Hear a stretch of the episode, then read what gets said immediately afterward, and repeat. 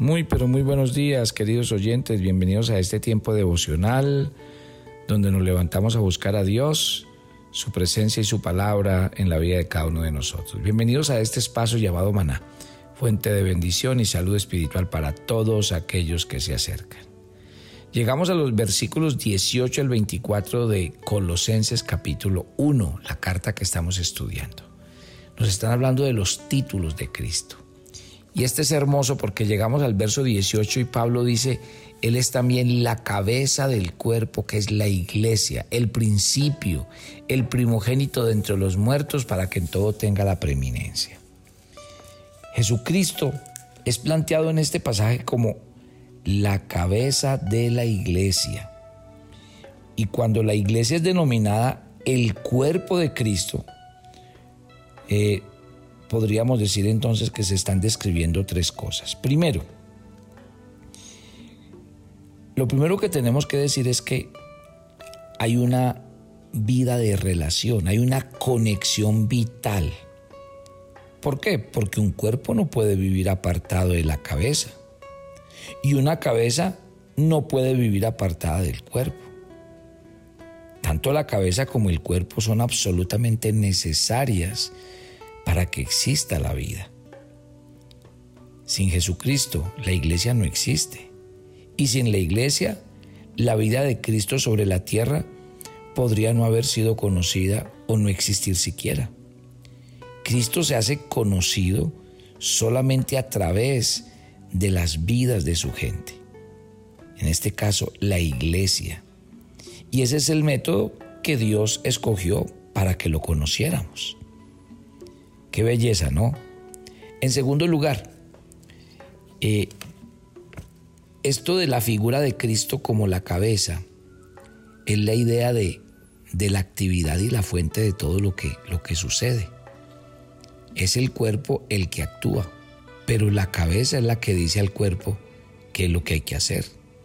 Podríamos decir que la cabeza planifica para el cuerpo es la que resucita el cuerpo, es la que dirige el cuerpo, la que lo activa, la que lo guía, la que lo maneja y la que lo inspira. O sea que el cuerpo no hace nada sin la cabeza y todo lo que el cuerpo hace comienza por la cabeza. ¿Y eso qué significa? Significa que la iglesia es totalmente dependiente de la cabeza y Jesucristo es esa cabeza. El cuerpo encuentra todo su propósito, su significado y su importancia en la cabeza que es Cristo. El cuerpo y la iglesia deben aprender cada vez más a reconocer y a honrar esa cabeza. El cuerpo debe aprender a mirar a la cabeza para sus planes, para sus guías y para cualquier motivación que haya. Y en tercer lugar, Cristo como cabeza da la idea de control, porque la cabeza es la que debe dirigir y reinar sobre el cuerpo. El cuerpo debe controlarlo la cabeza. El cuerpo no debe actuar en forma separada de la cabeza, pero advierta que algunas veces el cuerpo actúa aparte de la cabeza y cuando lo hace, eh, pues las cosas no resultan bien. Es como una disfunción. Cuando Cristo nos controla el cuerpo de la iglesia, eh, ahí podríamos decir que las cosas funcionan de acuerdo a la voluntad de Dios. ¿Qué dice la escritura con respecto a esto? Mire, la Biblia nos llama a nosotros el cuerpo de Cristo. Y, es interesante que eh, hemos venido hablando de Cristo como eh, el Señor, como Dios. Y aquí es donde nosotros, a la luz de, esta, eh, de este título que se le entrega a Cristo en Colosenses capítulo 1 como la cabeza de la iglesia, es donde los cristianos debemos entender que a Él le debemos el señorío. Cristo vino y Dios le ha colocado como la cabeza de la iglesia, la cabeza del varón. Así lo plantea la palabra del Señor. ¿Qué es la cabeza? Es el principal. Y la palabra principal en la Biblia tiene una idea en dos sentidos. Primero, que es el principio. Que cuando algo comenzó primero, es creado y comienza a existir por alguna persona o cosa más grande que ese ser. Y Jesucristo fue la persona que le dio nacimiento a la iglesia. Él es el más grande en todo lo que existe. Entonces, ¿qué es la iglesia? Planteado a la luz del tema de hoy de que Cristo es el, la cabeza. La iglesia es la idea de su mente. Él fue quien soñó con la iglesia, la pensó y vio el gran propósito que vendría a cumplir en la tierra. La iglesia es el plan de su corazón, porque él vio cómo podría fundarse la iglesia y construirla en la tierra, y su corazón así lo deseaba. La iglesia es el deseo de su voluntad, porque él lo deseó, por lo tanto tuvo la voluntad de crearla.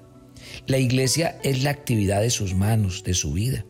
Jesucristo vino a la tierra y nació, pero mire que dejó establecido todo el fundamento para que la iglesia siguiera sus obras.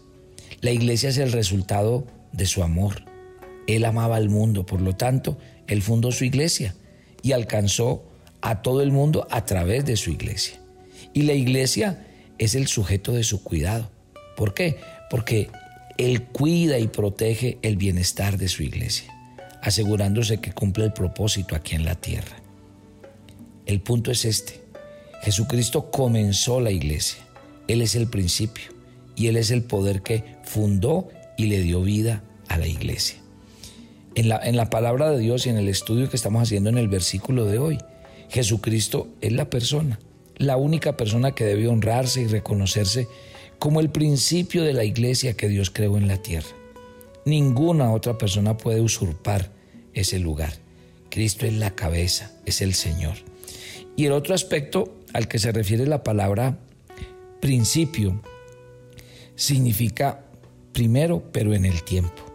Y Jesucristo fue la primera persona de la iglesia, porque Él fue el que la comenzó. Él fue el primer miembro, Él fue el fundador y el más glorioso de toda la iglesia. Todos los que venimos a la iglesia, lo seguimos a Él. Entonces, eh, eh, este significado tiene, tiene algo inmenso. Una persona que no sigue a Cristo, el fundador, fracasa en entrar a la iglesia que él fundó. Una persona puede sentarse en el edificio, escuchar la voz de un predicador, pero a menos que siga a Cristo, obviamente no va a estar en el cuerpo y en el movimiento fundador de la iglesia.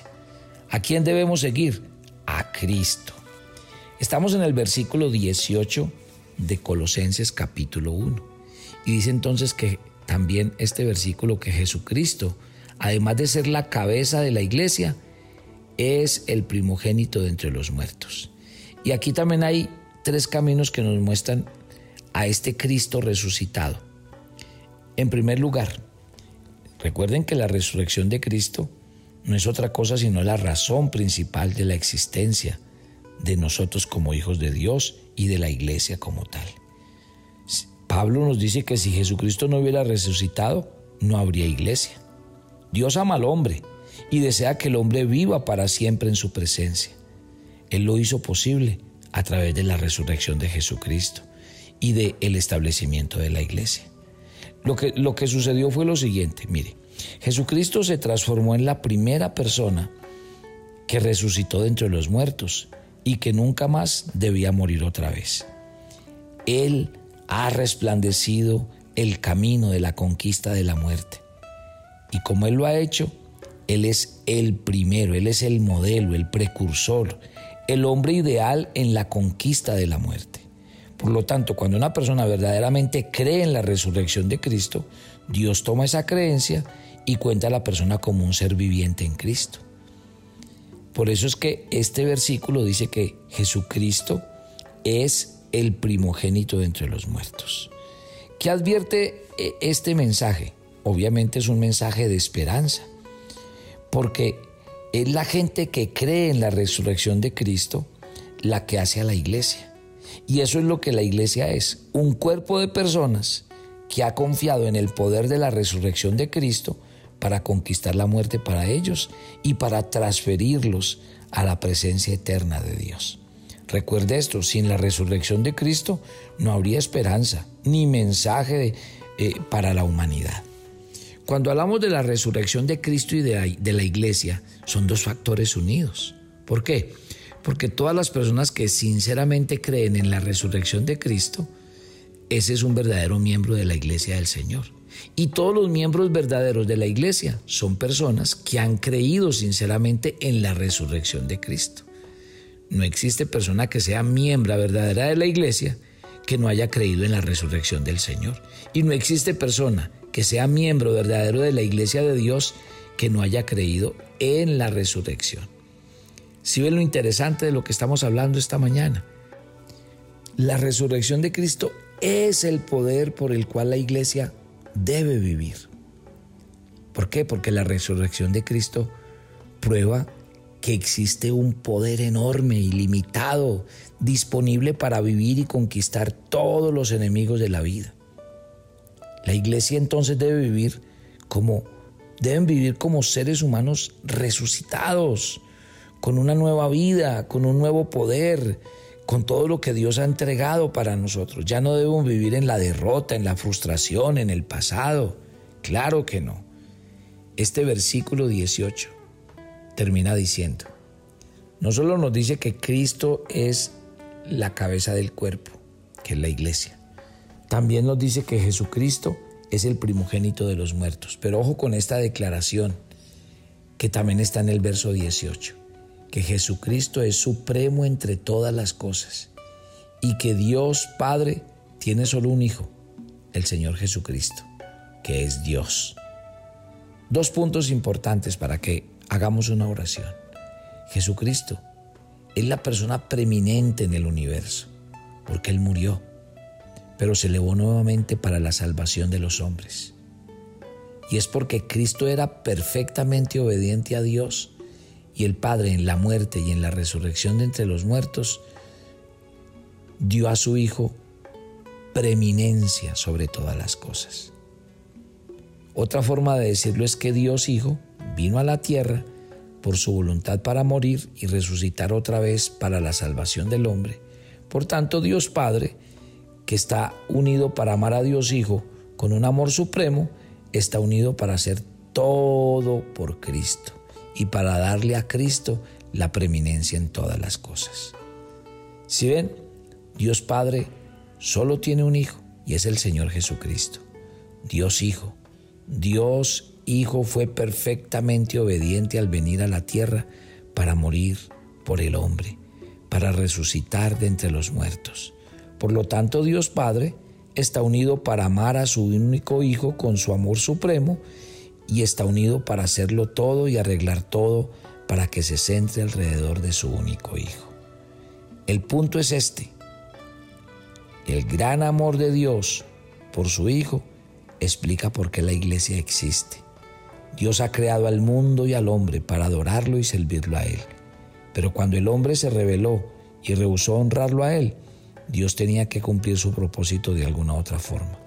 Todos los hombres no iban a adorarlo ni a servirlo, pero Él sabía que algunos lo harían si Él daba una manera de hacerlo.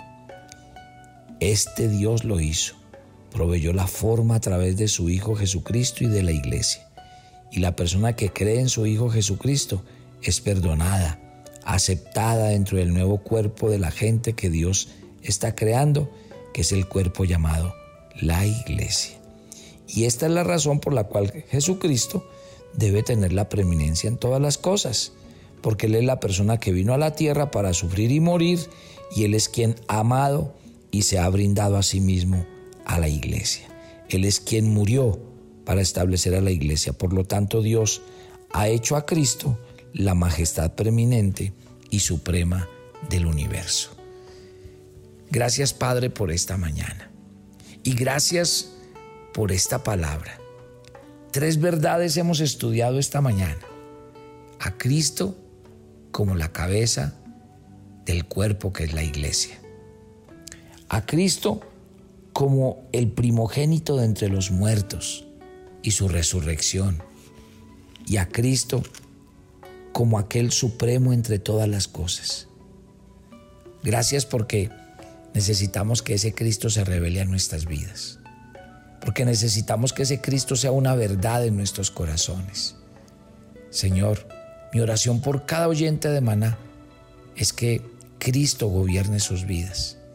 Es que ellos cada día vayan en el camino de ser como Él, de alcanzar su, medida y su estatura.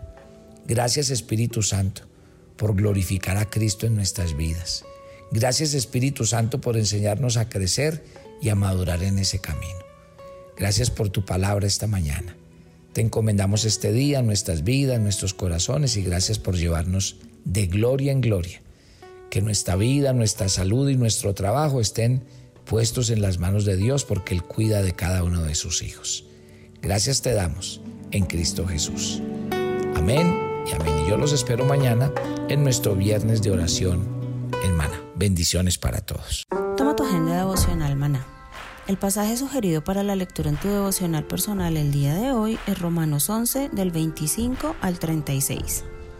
Por la incredulidad de Israel, los extranjeros tuvimos entrada a ser el pueblo de Dios, pero Dios ama Israel, así que ora para que sus habitantes crean en Jesús. Te invitamos ahora a que respondas las preguntas que encuentras en tu agenda que te llevarán a conocer cada vez más a Dios y crecer en tu vida espiritual. Y para confirmar tus respuestas, visita nuestra cuenta de Facebook Devocional Maná.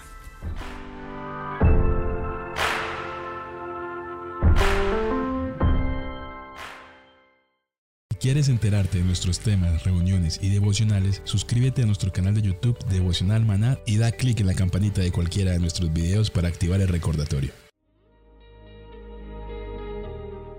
El maná era diario.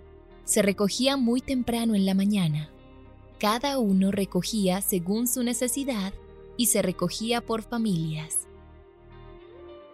Muy pero muy buenos días. Bienvenidos a este tiempo devocional donde nos levantamos a buscar a Dios, su presencia y su palabra en la vida de cada uno de nosotros. Maná, el alimento espiritual diario que no puede faltar en nuestras vidas. Conduce Carlos Ríos.